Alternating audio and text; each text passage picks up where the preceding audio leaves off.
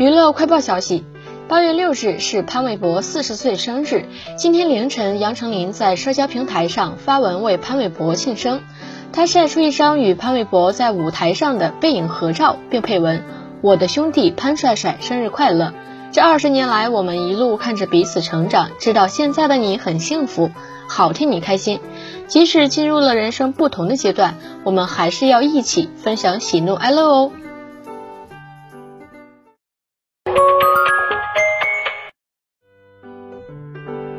娱乐快报消息：近日，有媒体拍到杜布健与佐佐木希同框出现，夫妻两人牵着孩子一起散步。